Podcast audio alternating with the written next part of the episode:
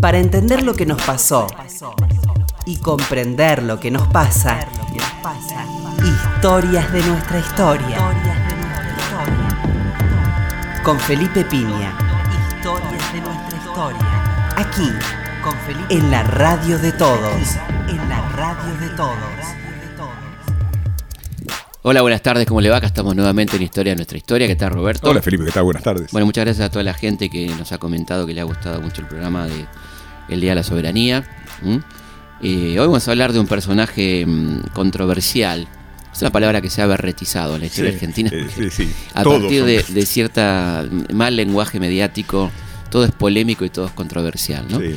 Pero eh, acá lo decimos con la propiedad del diccionario, de una persona controvertida, contradictoria, eh, porque fue probablemente uno de los guerreros más valientes que tuvo la patria en sus luchas de independencia, Sí, sí. y a la vez un hombre muy equivocado políticamente, que cometió el error más grave, ¿no? según Echeverría, que fue el fusilamiento de Dorrego, y un hombre muy perdido ¿no? en, cuestiones, eh, en cuestiones políticas.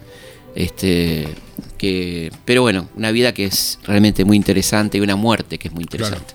¿no? Una vida y una muerte a la que don Ernesto Sábato le dedicó este, aquel famoso romance. Sí, sí. Que, que, como siempre decimos aquí, faltaría un...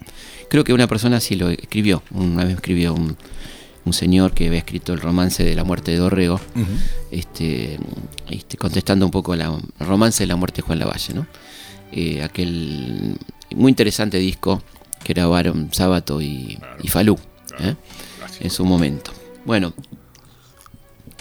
una primera curiosidad es que mm, Juan Galo de la Valle era La Valle, ¿eh? En esta cosa que hablamos fuera de micrófono con el doctor Martínez de, de ciertas cosas que eran eh, femeninas y que hoy son masculinas. Claro. Por ejemplo, Puente, la puente. La Puente, ¿eh? Calor. La Calor, Claro, que todavía, ¿eh? todavía lo escucho. aún. La Valle. Claro. ¿eh? La Valle, eh, que nació, fíjate vos, un 17 de octubre hoy. Digamos, ¿Quién diría, no? 17 de octubre. De 1797. ¿m? Eh, fue el quinto hijo del matrimonio de Juan José de La Valle y Cortés, que era eh, una curiosidad descendiente directo de Hernán Cortés, Ajá. el conquistador de, Sí. de México, ¿no? Tenía esa impronta, La Valle, así de tipo eh, guerrero, ¿no? Sí, Había sí. sido, fue torero en su juventud, ¿eh? Ah, mira. Sí, un personaje muy, muy particular. Uno de los más jóvenes por la edad que estabas dando, ¿no? de claro, la revolución. porque, pues, si pensamos que San Martín había nacido en el 78, Claro. acá estamos ya casi en el fin de siglo, ¿no?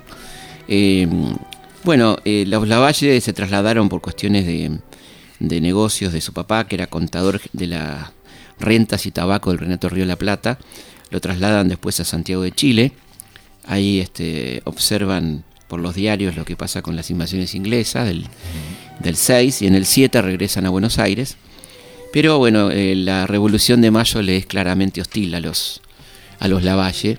No hay ninguna participación eh, a favor, sino más bien al contrario de los Lavalle.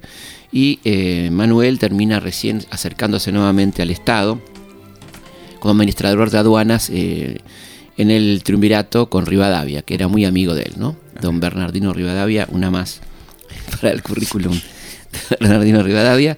Claro. Bueno, cuando San Martín forma el regimiento de granos a caballo, convoca a muchos voluntarios, entre ellos a los famosos guaraníes, ¿eh? pero también a gente de Buenos Aires, y el joven Juan Galo, que tenía esta bravura, esta bizarrez, como se decía, bizarría, Claro. la bizarría, que había sido torero ¿eh? en el- la famosa Plaza de Toros, donde está actualmente el Ministerio de Bienestar Social, que hoy se llama de otra manera, ¿no? Acción Social, ¿no? Este, ahí en Belgrano y 9 de julio, Sí, sí. donde está la cara de Vita, ahí estaba la Plaza de Toros. Ah. Y ahí supo torear don Juan Galo de la Valle. ¿eh? Con lo cual se ganaba, por supuesto, el cariño y la, la apreciación de las niñas, un tipo muy buen mozo. Ah. Muy buen mozo. ¿eh? Quizá de los más buen mozo de los próceres, por, apreciando eh, por este, la- las pasiones que despertaba, por los cuadros que se conservan, que era un tipo sí. apuesto, ¿no? Eh, Apuesto y valiente, ¿no? Parece- bueno, valiente, temerario, digamos, ¿no? Claro. Eh, curiosamente, en San Martín no lo elige para San Lorenzo, ¿no? Este, y va a tener su bautismo de fuego en la toma de Montevideo, la gloriosa toma de Montevideo de 1814, bajo las órdenes de quién? Nada más y nada menos que de Manuel Dorrego. ¿eh? Aquel que será su víctima era aquí su jefe en estas cosas raras de la historia argentina. Después sí, por supuesto, sí lo elige eh, San Martín para la campaña de los Andes, ¿eh? se va a incorporar este, al ejército, será un hombre muy cercano a San Martín, a su mesa chica, en esas circunstancias va a conocer a la que será su mujer de toda la vida, a pesar de sus amantes, ¿eh?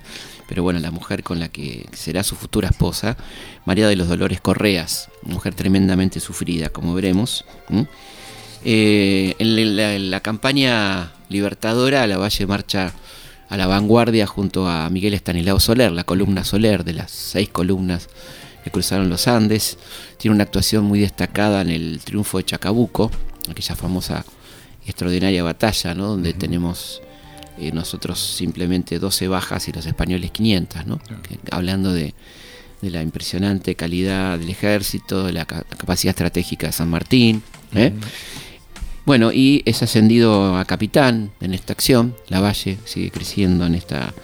También participa en Maipú y va a acompañar a San Martín en la campaña del Perú donde va a tener algunas discusiones con, San Martín. Ah, Hay ahí unas, unas peleitas en torno al cobro de sueldos y, cómo se conducía la guerra, porque San Martín, según algunos críticos militares, demora mucho en dar la acción final, la acción militar eh, sobre Lima, y, muchos militares eh, se atrevían a criticar a San Martín de que estaba demorando mucho la acción, entre los que estaban las Heras y la Valle, dos hombres clave la, cera es fundamental, ¿no? Fue el que salvó este, al ejército en cancha rayada. Eh, ahí hubo unas discusiones muy fuertes. Y luego cuando San Martín este, deja el mando, le, transfiere tropas a, Bolívar, de las personas que él considera fundamentales, y ahí lo tenemos entonces a don Juan Galo de la Valle, integrando el, el ejército bolivariano que este, va a participar en combates notables. ¿no? Quizá valga la pena recordar uno de ellos, eh, muy importante, donde se destaca de una manera increíble eh, la Valle, que fue el 21 de abril del 22. Estamos hablando de territorio ecuatoriano, Riobamba, en estos combates donde eh, ese día, que era un día lluvioso, una, muy complicada la operación, él estaba bajo el mando de Sucre, el lugarteniente de Bolívar, eh, y en un momento tiene que enfrentar con 96 eh, granaderos a 300 eh, españoles. Por eso le pasó a la historia como el león de Riobamba, este, porque bueno, se decía que era ambidiestro, que luchaba con los dos sables y mandó para el otro lado una cantidad muy importante de, españoles del ejército realista que de los cuales pocos eran españoles, es bueno recordar, ¿no? Claro, En las tropas realistas había muchos americanos. Pero bueno, en las tropas del rey, para decirlo así. Y es uno de los combates más destacados de la campaña, las campañas finales de Bolívar. Eh, que bueno, este, participará activamente entonces eh, Juan Lavalle. No está de más recordar que mm, después de todas las campañas, los granaderos vuelven a Buenos Aires en febrero del 26 eh, al mando del coronel Félix Bogado, que era un guaraní. este, y cuando llegan a Buenos Aires, eh, los, granaderos sobrevivientes de toda esta epopeya increíble quieren hacer un homenaje a su jefe y tocan la, retreta en, este, en la Plaza de Mayo y son detenidos por ruidos molestos y el ejército, el cuerpo de granaderos es disuelto. Eh, esto tenía que ver con el encono que tenía don Bernardino Rivadavia, este hombre de la calle más larga del mundo, dicen, la más larga de Buenos Aires seguro, eh, contra San Martín, que no quería dejar ni rastros, ¿no? Este, así que, pero eh, curiosamente, la Valle, que ya venía, como dijimos, con cierto enojo con San Martín, termina estando muy cercano a Rivadavia. Este, en el medio cumple su promesa de regresar a Mendoza para casarse con su amada, María de los Dolores, este, y es nombrado jefe del regimiento de infantería. Tiene una actuación importante en la lucha contra el indio, montones de combates en una línea inmensa que iba del río Las Flores, Balcarce, Tandil, hasta llegar a Santa Fe. O sea, todo eso estaba bajo su custodia. ¿eh? Siempre en el ejército. Siempre en el ejército. O sea, entró de cadete. Es un militar de cadete, sí, sí, de, militar absoluto toda su vida, ¿no? Por eso la espada sin cabeza, dirá Echeverría, porque fue sobre todo un extraordinario jefe militar, ¿no? Bueno, en el año 26 eh, Rivadavia es designado presidente este, y bueno, comienzan los problemas, la guerra con el Brasil, donde es enviado a la Valle, tiene una actuación destacadísima, ¿no? Frente a, las tropas en esta guerra que ganamos en la batalla y perdemos en los papeles. Eh, esto, esta situación tan desventajosa hace fracasar en gran parte al gobierno de Rivadavia, que termina cayendo además, sobre todo por la constitución unitaria, que ese Congreso que lo nombra presidente redacta, una constitución unitaria, centralista, que olvidaba absolutamente a las provincias y que provoca la reacción eh, unánime de todo el interior y la caída del régimen presidencial, la vuelta al régimen, a los regímenes provinciales y eh, le da lugar entonces a que surja en Buenos Aires la figura de Dorrego, jefe del Partido Federal, eh, como gobernador de Buenos Aires. Volvemos al país dividido, cada provincia por su cuenta, y ahí entonces asume el federal Manuel Dorrego, mientras la Valle está terminando sus actividades militares en la guerra con el Brasil, ¿no? Y estas tropas son fuertemente trabajadas eh, por los unitarios, a los que les hacen creer que la culpa de la firma del, desventajosa del acuerdo con Brasil la tiene Dorrego y no Rivadavia. Entonces este, estas tropas son las que llegan a Buenos Aires y van a provocar ese tremendo golpe ¿no? este, contra el gobernador Dorrego, ¿no? un gobernador este, digno, un hombre que suspende el pago de la deuda, que termina con la leva forzosa, este, con todas estas cuestiones y que el general Lavalle, este, tremendamente este, eh, hecho influido por estos nefastos eh, personajes como Del Carril, Agüero, el propio Rivadavia, eh, decide entonces capturar y fusilar a Dorrego con ese tremendo comunicado. ¿no? Participo del gobierno delegado que el coronel Dorrego acaba de ser fusilado por mi orden al frente de los regimientos que componen esta división. La historia juzgará imparcialmente si el coronel Dorrego ha debido morir o no morir, y si al sacrificarlo a la tranquilidad de un pueblo enlutado por él, pudo haber estado poseído de otro sentimiento que el de bien público. Ahora, un clásico eso de civiles eh, tratando de convencer a militares, ¿no? Bueno, esto decía Vicente López, ¿no? La contrarrevolución ha dominado disfrazadamente desde mediados del 21 hasta mediados del 27 y habiendo sido separada del timón, hizo su reacción vengativa el primero de diciembre de 1828. Bueno, lo dice Vicente López, ¿no? este, alguien tenía cierta autoridad para decir estas cosas. Claro. Este, y, bueno, está, está, muy bien el tema del título de contrarrevolución, que es lo que va a ocurrir a partir de 1820 con la experiencia unitaria. Martín Rodríguez Rivadavia, casi ininterrumpidamente, ¿no? porque estaba el interregno de las eras, pero que sigue teniendo a Rivadavia como figura influyente. ¿no? El gobierno más largo hasta el momento, el de, Martín Rodríguez. Sí, Martín Rodríguez es un largo gobierno en medio de ese caos eh, que, que termina con, su asunción, eh, que fue la, famosa anarquía del año 20. ¿eh? Y este personaje, Rivadavia, bueno, que va a atravesar eh, esta gran parte de, por lo menos siete años de la década del 20, ¿no? este, y que, por supuesto, seguirá influyendo después en algunos personajes como Lavalle, ¿no? ¿Sabéis lo que no se nos explicaba de chicos? Mm. Este tema de cómo brota como una flor la constitución unitaria como si fuera un dato de la realidad incontrovertible. Muy interesante porque estamos hablando de la segunda constitución nacional, la primera de 1819, una gran maniobra de los porteños cuando trasladan el Congreso de Tucumán a Buenos Aires, comienzos del 17.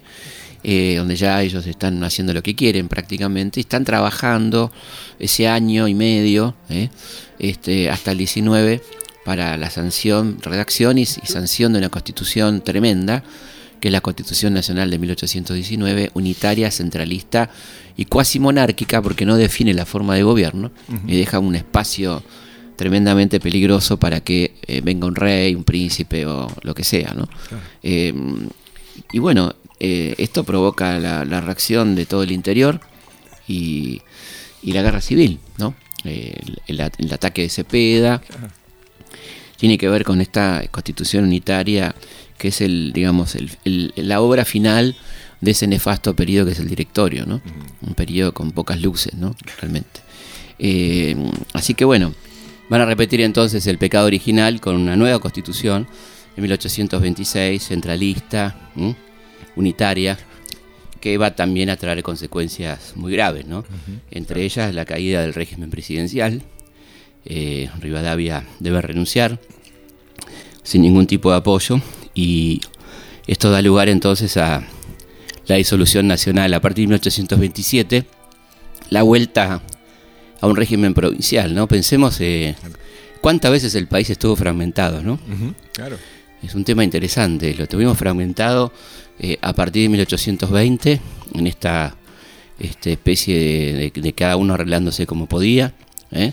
Un breve periodo de un año aproximadamente de la presidencia de Rivadavia y después hasta 1852, eh, donde Urquiza intenta esa unión nacional que fracasa y vuelve a separarse, hasta 1862. Claro. ¿no? Es decir, ahí tuvimos una, una este, breve unidad, este, por un lado, de la Confederación Argentina Urquicista, en esos años que van del 52 al 59, 60, aproximadamente 61, este, después de la batalla de Pavón. Y este, bueno, ahí recién la unidad nacional, el inicio de proyecto muy muy tenue ¿no? de una nación que arranca con Mitre. O sea que la fragmentación es un hecho cierto, digamos. Un hecho cierto, la, el aislamiento, el cada uno se arregla como puede, la, autonomía, ¿no? Este, la pobreza, porque por supuesto cada provincia valiéndose como podía era una situación tremenda, no poder recurrir a las rentas de Buenos Aires, ¿no? Todo eso es un dato que a veces no, uno piensa cómo provincias muy pobres que estaban aisladas viviendo de sus recursos, ¿no? Sí, sí, sí. Este, entonces, eso fue durante mucho tiempo, ¿no? Ahora, la gente está pensando, entonces, ¿cómo alguien del interior podía ser unitario si eso mm. le convenía a Buenos Aires? Y es muy interesante eso, porque eso tiene que ver con lo que vamos a ahora, lo que viene, ¿no? Que es efectivamente eh, el asesinato de Dorrego, este, la asunción de la Valle luego de esa elección que comentábamos el otro día, la elección de los las galeras, ¿eh? donde únicamente votaban los que tenían galera, los galeritas, y cada se sacaban la galera y para votar cada candidato se volvían a poner la galera. Uno de los candidatos era Alvear, el otro candidato era la Valle, o imagínate las disyuntivas. Este ganó la Valle por afano, literalmente, eh, nunca mejor dicho. la elección, la elección más chic de toda la historia, probablemente mundial, ¿no? Este, tenemos un récord más para el Guinness, donde fue electo eh, el golpista Lavalle. Acaba de dar un golpe y es elegido entonces y asume la gobernación, se demuestra completamente incapaz de gobernar, eh, produce verdadera masacre, ¿no? Como dijimos el otro día, más de 3.000 muertos en apenas seis meses.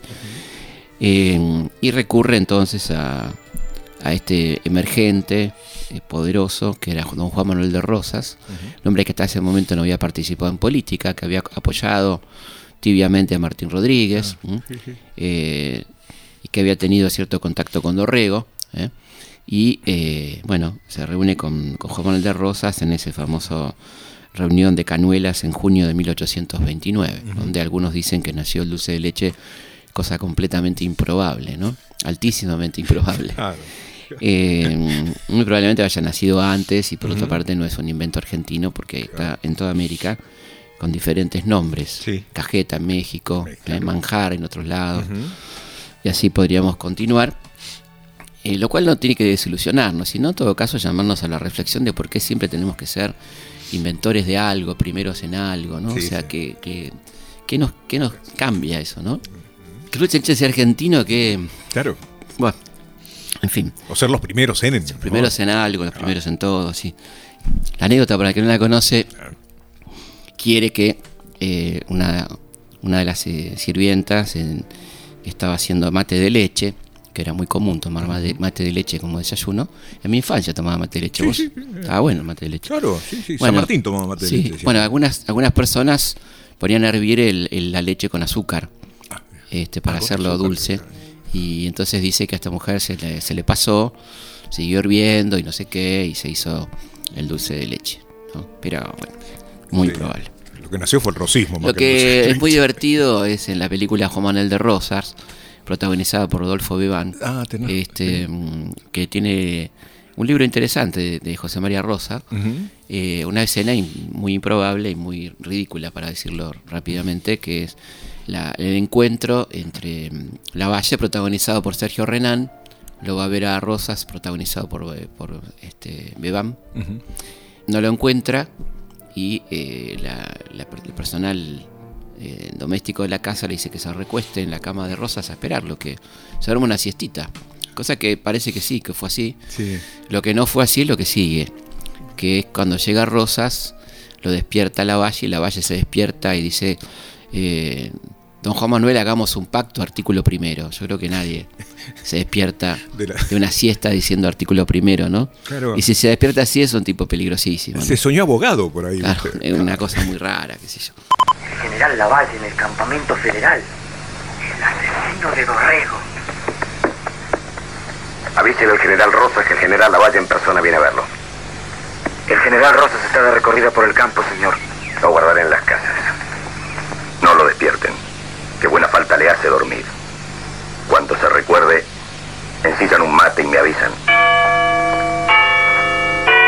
Duerme usted muy tranquilo, general. Sé que estoy en casa de un caballero. He venido a buscar la paz, Juan Manuel.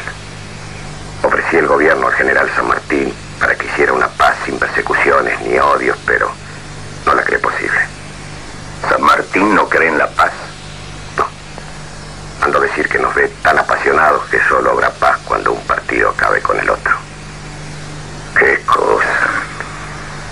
¿Se acuerda del Colorado aquel que me ponderó cuando fuimos a parlamentar con los indios? Un hombre de levita no lo hubiera hecho. Sí. Creo que usted y yo podemos entendernos, Lavalle, pero mano a mano. Yo también lo creo. Por eso me encuentro aquí. Hay que devolverle al pueblo lo que es suyo y llamar a elecciones cuanto antes. Ahí está el problema, amigo. Si se llama elecciones, ganará el Partido Federal. Y temo que vuelva con persecuciones y venganzas y así no habrá paz verdadera. No, eso no. Como jefe del Partido Federal me hago responsable de un pueblo que ante todo es bueno. Además creo a los suyos escarmentados como para volver a galopar en campo de vizcacheras. Pero sí, yo comprendo sus recelos. Habría una manera de arreglarlos. Que yo por los unitarios y usted por los federales nos comprometamos a votar juntos un gobierno independiente y respetable. Está bueno. Que es fácil entenderse cuando hay patriotismo y buena fe. Lavalle. Primero, olvido total del pasado. Segundo, llamar a elecciones cuanto antes. Tercero, comprometernos a votar y sostener un gobierno que no sea ni unitario ni federal. Ahí se ponen de acuerdo en Cañuelas en cuanto a que se va a convocar a elecciones este, y que obviamente todo, todo el mundo quiere que Rosas este, como comandante de campaña que era termina asumiendo el poder porque estaba la situación estaba muy complicada había un nuevo peligro de anarquía no eh, ahí hablan de tener una, lista conjunta pero los unitarios se niegan a esta lista la ciudad vuelve otra vez a estar en conflicto hasta que Rosas este, decide nombrar un gobernador provisorio que es eh, Juan José Viamonte eh, la Valle, a partir de este momento, tiene una situación bastante delicada. En Buenos Aires decide marchar al exilio y ahí entra en contacto con este, todos los unitarios y toda esta gente. ¿no? Mientras tanto, su compañero de idea, José María Paz, está encabezando la oposición unitaria del interior. Vos hacías una buena pregunta, cómo el unitarismo prende en el interior. Fundamentalmente porque estas provincias, que son varias, que conforman la Liga del Interior ¿eh? o la Liga Unitaria, eh, entienden que eh, Buenos Aires sigue predominando y que tienen que aliarse y ayudarse entre ellas, ¿no? este, en la medida que no haya un unitario gobernando Buenos Aires, ellos entienden que evidentemente se va a complicar la cosa, ¿no? Así, con estas nuevas amistades, empezará una nueva una etapa en la vida de don Juan Lavalle. Es interesante mm, este monólogo del general Lavalle ante sus hombres en 1839, cuando ya estaba empezando a perder todas las batallas, eh, recogido por Jacinto Rodríguez Peña, eh, que bueno, no sabemos si es exactamente así, pero suena, muy interesante eh, lo que dijo Lavalle en aquella ocasión. Hoy es el 13 de diciembre, el aniversario de fusilamiento del coronel Dorrego por mi orden. Sí, por mi orden, señores. ¿Qué significa este por mi orden de un mozo valiente de 30 años? Que por disponer de 500 lanzas atropella las instituciones para quitar del medio al primer magistrado, al capitán general de una provincia. Dorrego debió morir o Juan Lavalle. No había remedio, la anarquía se entronizaba. Yo fui más feliz, lo vencí. ¿Qué digo? Más desgraciado. ¿Acaso no había formalidades que llenar? ¿No había leyes? Ah, señores, yo fui el que abrió la puerta a Rosas para su despotismo y arbitrariedades sin ejemplo. Los hombres de casaca negra, ellos, ellos con sus luces y su experiencia, me precipitaron en ese camino, haciéndome entender que la anarquía que devoraba a la gran república, presa del caudillaje bárbaro, era obra exclusiva de Dorrego. Más tarde, cuando varió mi fortuna, se encogieron de hombros. Pero ellos, al engañarme, se engañaron también, porque no era así. Dorrego solo explotó en su beneficio el mal que estaba arraigado en el país, como se ha visto después. Si algún día volvemos a Buenos Aires, juro sobre mi espada y por mi honor de soldado que haré un acto de expiación como nunca se ha visto. Sí, de suprema y verdadera expiación. Bueno, no le dio la, la ecuación volver a Buenos Aires. Mientras la Valle se arrepentía, Ángela Bodrix, que era la famosa viuda de Dorrego, tenía que coser y hacer tareas domésticas para sobrevivir junto a sus dos hijitas, Isabel de 12 años y Angelita de 7. Así que eso es lo que pasaba mientras este, se arrepentía el, el general Lavalle. Historias de nuestra historia.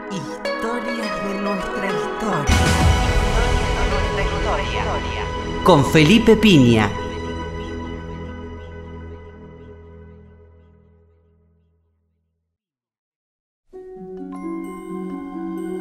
La herencia común de un pueblo es su historia. Es su historia. Historias de nuestra historia. Con Felipe Piña. Con Seguimos en Historia Nuestra Historia. Se pueden comunicar con nosotros a través de nuestra página web www.elhistoriador.com.ar. Ahí se pueden suscribir a nuestra querida revista La Gaceta Histórica ya tenemos 120.000 suscriptores, es totalmente gratuita. También la pueden ver y bajársela a través de nuestra aplicación Historia-Felipe Pigna en, Google Play, y en Apple Store. La pueden este, bajar gratuitamente. La aplicación Historia Felipe Pigna van a tener mucho material de historia en su celular o en su tablet, como quieran. También se pueden comunicar a través de nuestro mail. historias.radionacional.gov.ar y eh, nuestro Facebook, Felipe Pigna, página oficial. ¿Cuánta gente en el 640, redondo hoy. 600, 640 mil. Oh, ¿Eh? Así que muy contentos. Cada vez somos más. Cuando lleguemos al millón de amigos, hacemos la fiesta. Claro, claro. a Roberto Carlos. viene Roberto Carlos, ya, me, se comprometió a que venía. El tanguito tiene ese no sé qué. Historias de nuestra historia también. Origen, anécdotas y cultura del 2x4 por Roberto Martínez. Bueno, en esta querida sección del tanguito nuestro de cada día. Sí, sí. Bueno, aprovechamos para homenajear a dos uruguayos. ¿Cómo no? decía el Enrique Mono Villegas que los uruguayos eran los mejores argentinos, que eran buenos en fútbol y en tango. Buenísimo. En este caso, para homenajear dos de los buenos en tango. Eh, Julio Sosa murió un 26 de noviembre de 1964. Y un 26 de noviembre, pero en 1888 había nacido Francisco Canaro. El grande, entre el grande, claro. Tipo que cambió la historia del tango. Totalmente. Totalmente, el inventor de todo, de las giras, de los videoclips, de, de entre otras cosas. Eh, entonces lo tenemos a Sosa haciendo un tema de Francisco Canaro, eh, con letra de Caruso, Destellos de Canaro y Caruso por Julio Sosa. Vamos a escucharlo.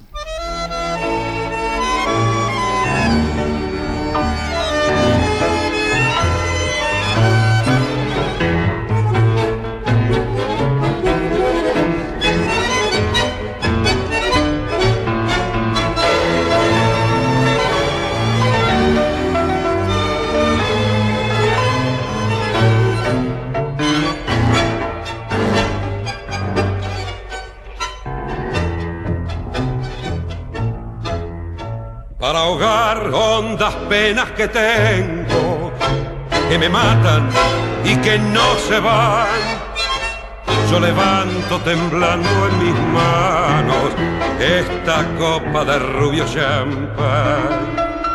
Los invito conmigo a beber, que bebiendo se habrán de olvidar los destellos de amores perdidos que suelen de llanto los ojos nublar. Yo he sabido otras veces beber en la fuente de sus labios rojos y a la luz de sus lánguidos ojos. Muchas noches de amor me embriagué, pero amigos, ella me olvidó. Y en el fino cristal de esta copa me parece que veo la boca que mil veces mi boca besó. En mi alma quedaron destellos de ese amor que no se irá jamás. Pues por más que lo intento no puedo esta sed que me quema apagar. Si esta noche borracho me ve, a mí mismo me quiero engañar. Y es por eso que amigos yo invito, bebamos me quiero aturdir con champán. Yo he sabido otras veces beber en la fuente de sus labios rojos y a la luz de sus lánguidos ojos. Muchas noches de amor me embriagué, pero amigos, ella me olvidó y en el vino cristal de esta copa me parece que veo la boca que mil veces mi boca besó. Si esta noche borracho me ve, a mí mismo le quiero engañar. Y es por eso que amigos yo invito, bebamos, me quiero aturdir con champán. La herencia común de un pueblo es su historia. Es su historia. Historias de nuestra historia. Con Felipe Piña. Con Felipe Piña. Vamos a ver qué pasó un día como hoy, eh, de tantos años. ¿eh? Podríamos empezar incluso por el Imperio Romano, pero no vamos a ir tan lejos. Este, hay un hecho ahí interesante que es eh, que el emperador Marco Aurelio, ese emperador tan interesante, eh, concede a su hijo cómodo, que no va a ser tan interesante, tipo bastante despreciable. Más cómodo, digamos. el rango de imperator y comandante supremo de las legiones romanas, ¿eh? y luego terminaría siendo emperador, ¿no? Como todos sabemos. Es bueno que cuentes esa distinción, porque el imperator antiguamente era el general. Claro, general de los ejércitos, el que imperaba, ¿no? claro. De ahí va a venir después ese nombre. Eh, mira vos, en 1095, eh, siglo XI, en el concilio de Clemón, el Papa Urbano convoca la primera cruzada. Eh. Esas expediciones que van a terminar siendo más comerciales que religiosas y que van a poner en crisis fuertemente a, la Edad Media, ¿no? al, modelo feudal, con este afán de lucro, todo lo que Oriente le va a aportar. ¿no? ¿Se puede recomendar la Armada Brancaleone, entre otras Armada Brancaleone, obviamente, gran película, maravillosa película. En 1520 eh, se produce un hecho interesante, que es que en nuestro extremo sur, Fernando de Magallanes cruza el estrecho, que se va a empezar a llamar... De Magallanes. De Magallanes, ni más ni menos, ¿no? Ahí está, mira vos. Eh, fíjate vos que, dos fechas interesantes para, para la historia universal. 1806 en Berlín Napoleón ordena el bloqueo continental a Gran Bretaña, ¿no? un hecho que va a desencadenar, va a traer muchas consecuencias. Esto es que los puertos no comercien con naves británicas, ¿no? y que aquellos que sean que comercien con naves británicas serán castigados, cosa que le va a pasar a Portugal. Y justamente un 27 de noviembre de 1807, por no cumplir el bloqueo continental, es decir, un año después, este, la familia real portuguesa tiene que abandonar Lisboa asediada por las fuerzas napoleónicas y como todos sabemos se traslada entonces a Río de Janeiro. Las implicancias que tuvo esa, esa huida de la familia real, ¿no? Absolutamente, en, nuestra historia. En 1887, 27 de noviembre, en Quilmes se funda el primer club de fútbol de la Argentina, el Quilmes Athletic Club. Uh, el cervecero, sí. Así es.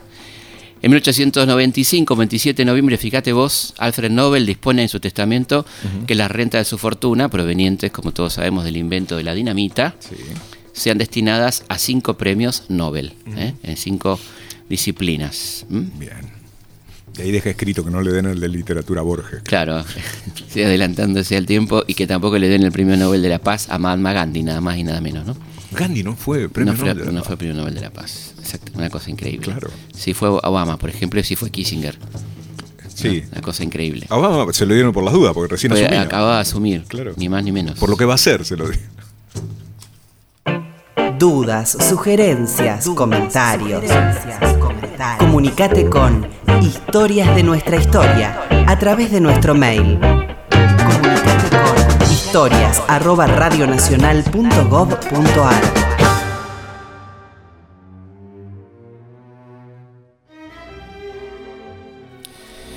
Bueno, como nos suele ocurrir, se nos acaba el tiempo, nos corren los galgos y tenemos eh, a la Valle contagiado con estas ideas de los unitarios exiliados en Montevideo, que lo instan a incorporarse a la- al bloqueo francés y, como comentábamos el otro día, invade el territorio argentino bajo bandera francesa en 1838, provocando verdaderos desmanes. este, hasta que Rosas lo frena con 17.000 hombres ¿eh?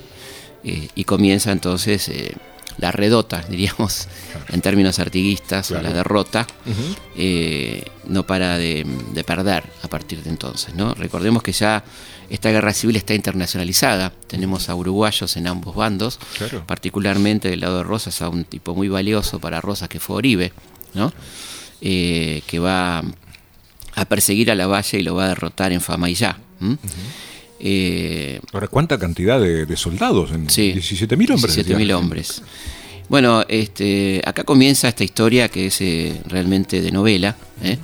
que tiene que ver con, con esta final de la, de la Valle, ¿no? con lo que podríamos denominar el tiro, el tiro del final. ¿no?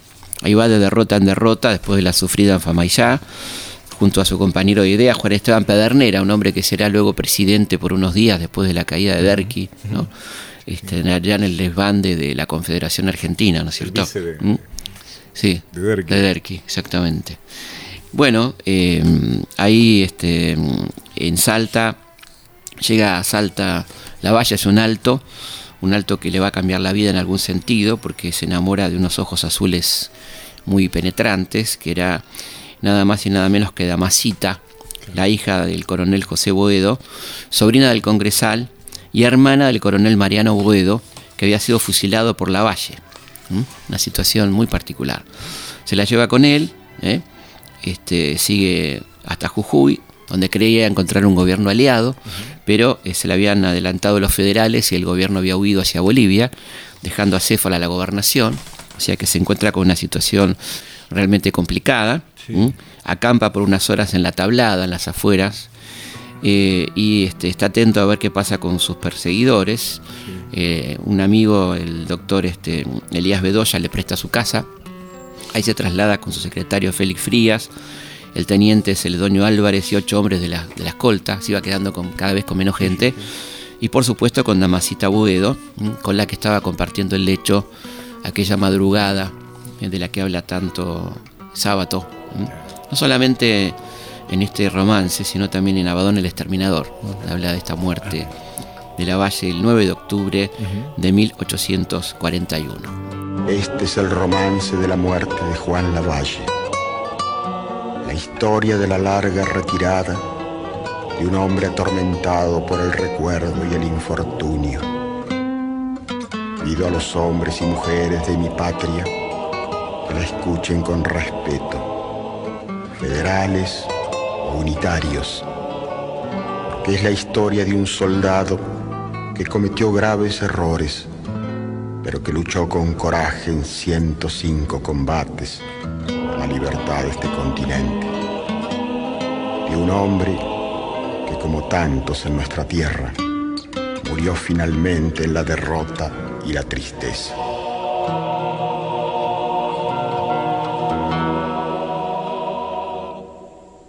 Después de muchos años de exilio, el 2 de agosto de 1840, desembarcó en San Pedro para combatir contra don Juan Manuel de Rosas.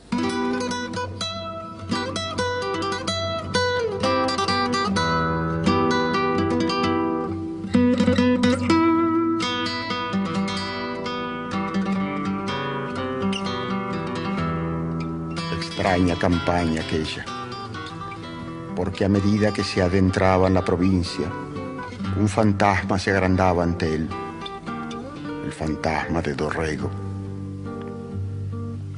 Once años atrás lo había fusilado en los campos de Navarro, en el corazón de esas pampas solitarias y queridas y añoradas en el destierro, que ahora volvía a sentir bajo los cascos de su tordillo.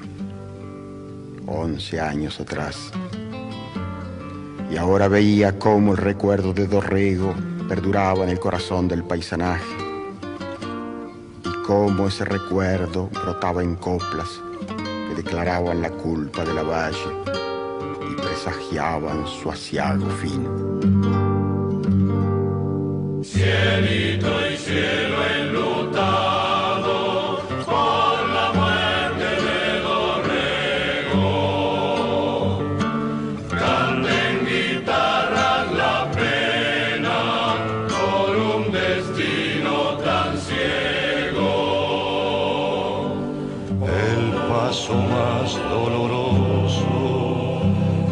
traspasó el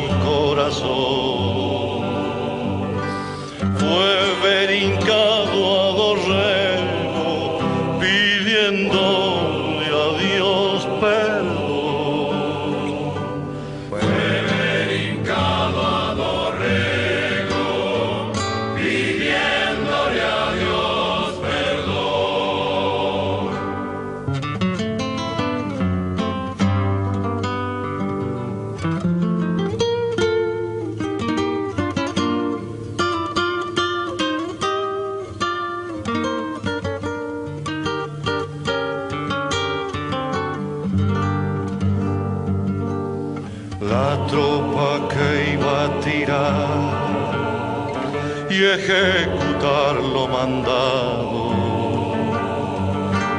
Todos a un tiempo lloraron sin poderlo remediar. Cielito y cielo enlutado por el crimen de la valle. Que Dios castigue su suerte donde quiera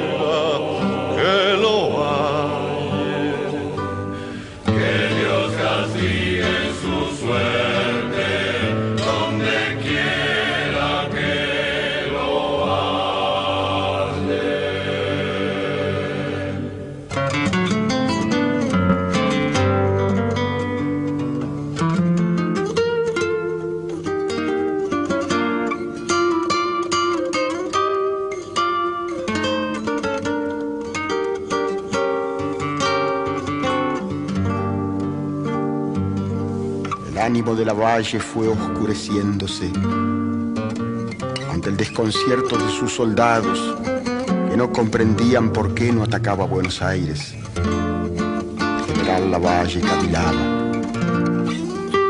sombríamente oteaba el horizonte. Sí, ahí estaban las cúpulas de sus iglesias, la ciudad por la que aquellos hombres habían venido Buenos Aires de sus largos sueños estaba ahí, delante de sus ojos, al alcance de sus caballadas. Pero Juan Lavalle ya no cavilaba en Buenos Aires, ni en don Juan Manuel de Rosas, sino en su antiguo compañero de armas que el cielito dolorosamente le recordaba. Y así descendió hacia Navarro aquellos campos en que había sacrificado a su camarada, pasó una de las noches más angustiosas de su vida.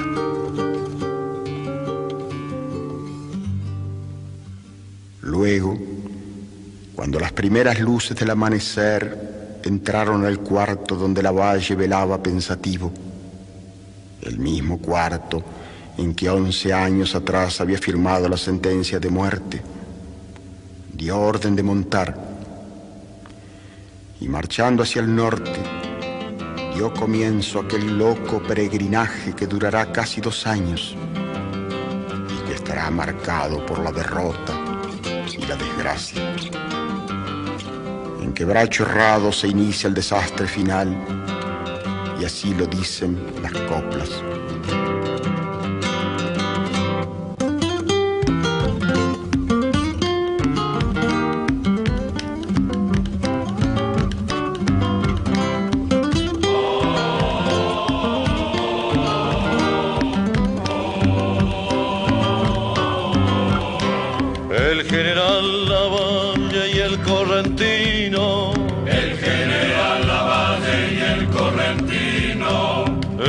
Quebracho errado fueron vencidos. En el quebracho errado fueron vencidos.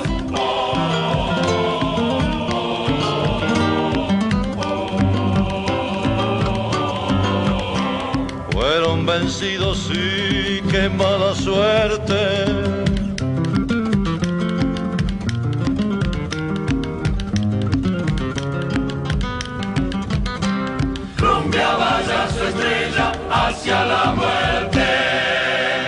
Algunos dicen, las malas lenguas, que estaba soñando con Dorrego probablemente, ¿no? ¿Quién te dice con, esa, con ese fusilamiento tan, este, tan injusto? Eh, pero bueno, no lo podremos saber eso, ¿no? Eh, Pero lo que sí sabemos, lo que vos dijiste, estaba con una señorita que no era su esposa, De 25 años, Claro. Damasita Boedo, hermana de un fusilado por él. cuando, bueno, en medio de la madrugada, ahí empiezan a escucharse ruidos que no son tan sordos, digamos, de, una partida federal que le da la voz de, de- entréguese. ¿eh? La Valle, de acuerdo a su, este, bueno, a su, a su temeridad, preguntas más o menos cuántos son, con la idea de pelearlos y salir cabalgando. ¿eh? Eh, ahí está el teniente coronel Celedonio Blanco, el jefe de la partida federal, que rodea la casa. Y lo cierto es que más allá de todas las, este, las especulaciones de este hombre que ten- no le tenía miedo a nada, eh, una bala atraviesa la cerradura, dicen, ¿no? Este, y se le clava en el cuello a la valle.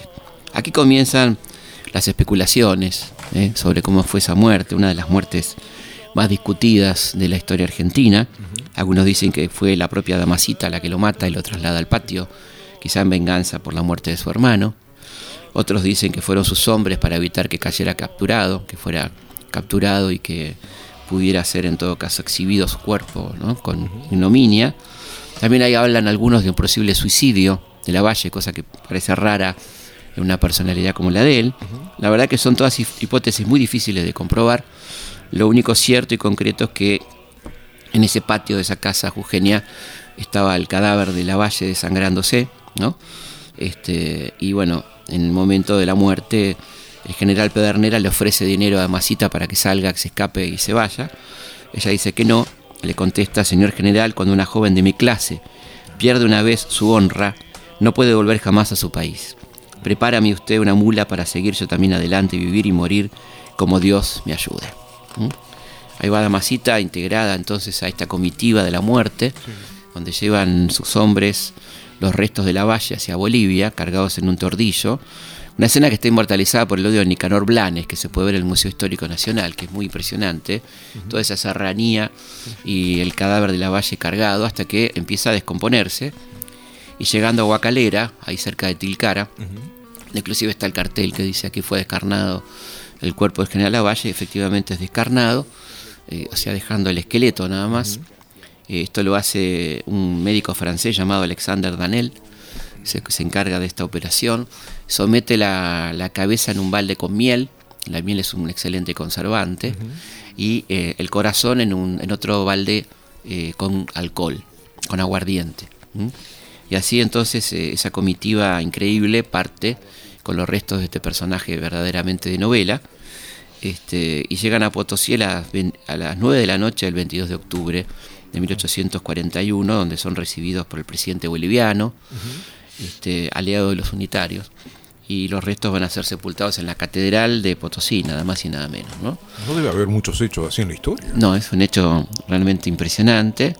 Damasita, una mujer bellísima, es cortejada por toda la burguesía boliviana, todos quieren, se enamoran y la quieren para sí, pero este, Damasita termina enamorándose del ministro plenipotenciario eh, chileno Guillermo Billinghurst, eh, con quien se muda a Santiago, este, donde van a ser finalmente enterrados los restos de la valle, ¿no? O sea, Damasita se acuerda de los restos de su amado. En 1842, un año después, son enterrados y finalmente fueron exhumados y trasladados a Buenos Aires, donde son enterrados en el cementerio de la Recoleta en enero de 1861. ¿no? Es muy notable la, eh, la, tumba, digamos, el, mausoleo de la Valle, donde hay un granadero, un granadero de, bronce, como haciendo guardia, este, y una, leyenda que habla algo así como de el guerrero, ¿no? Este, el espíritu del guerrero. Bueno, estamos llegando al final de este programa. Espero que les haya gustado la historia de Juan Lavalle, un personaje controversial, como dijimos, interesantísimo, una verdadera película. ¿eh? La verdad que nos estamos perdiendo muchas películas. ¿eh? Eh, del cine argentino tienen la historia un material extraordinario, ¿no? Esta es una. La historia... guionista tendría ya. ¿Cómo? Guionista tendría. Yo me ofrezco, sin ningún, problema. Esta es la historia entonces de Juan Lavalle, un personaje realmente de película. Nos volvemos a encontrar la próxima semana, como siempre, aquí a las 14 en Radio Nacional, en Historias de nuestra historia. Historias de nuestra historia. Conducción, Felipe Piña. Co-conducción, Roberto Martínez. Producción, Martín Piña. Archivo, Mariano Faín. Edición, Martín Mesuti.